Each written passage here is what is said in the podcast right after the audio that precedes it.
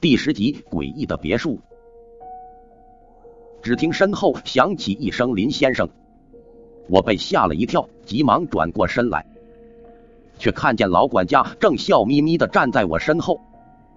呼，吓我一跳！管家，你什么时候来的？我拍着胸脯问道。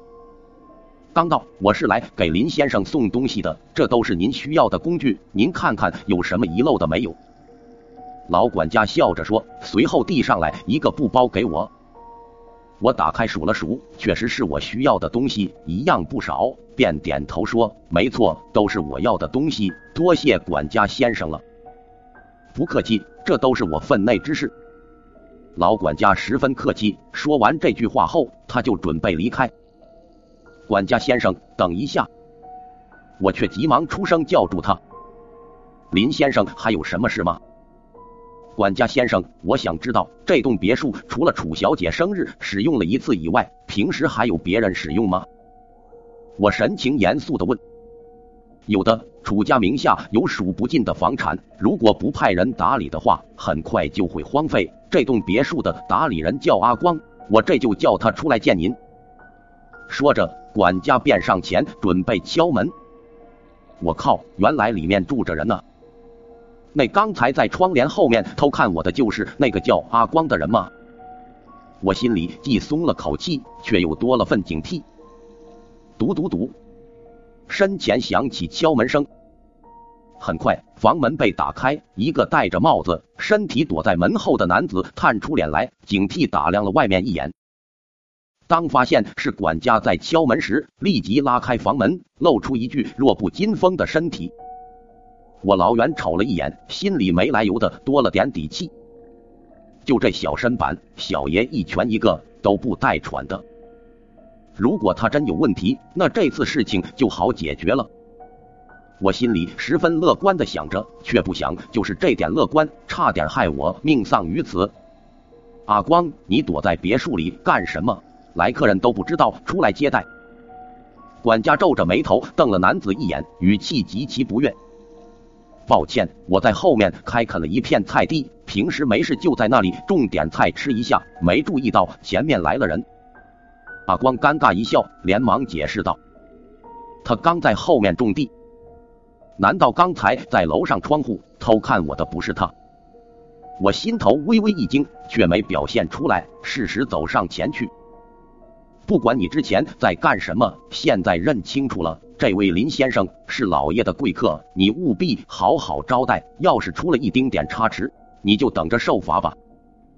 管家警告似的瞪着阿光，随后转身面向我：“林先生，那这次的事情就麻烦您了，我先离开。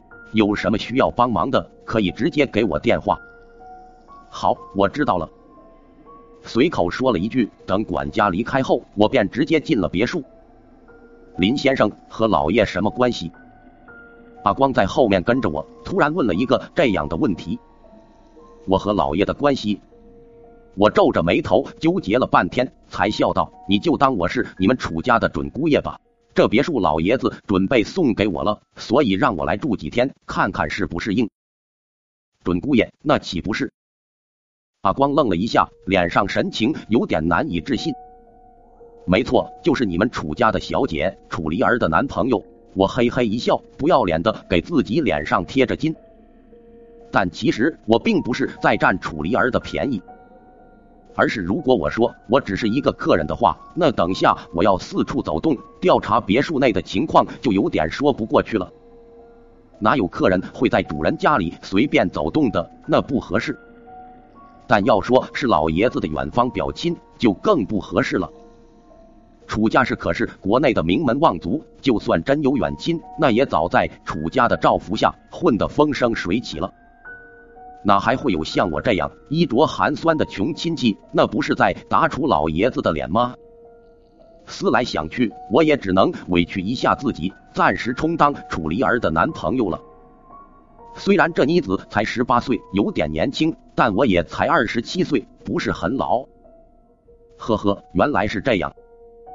阿光笑容不太自然，随后道：“那我去给林先生下碗面，您先四处逛逛，看看这栋别墅符不符合您的喜好。”这多不合适，还要麻烦你辛苦。对了，那个面给我加两个蛋，谢谢。好，我知道了。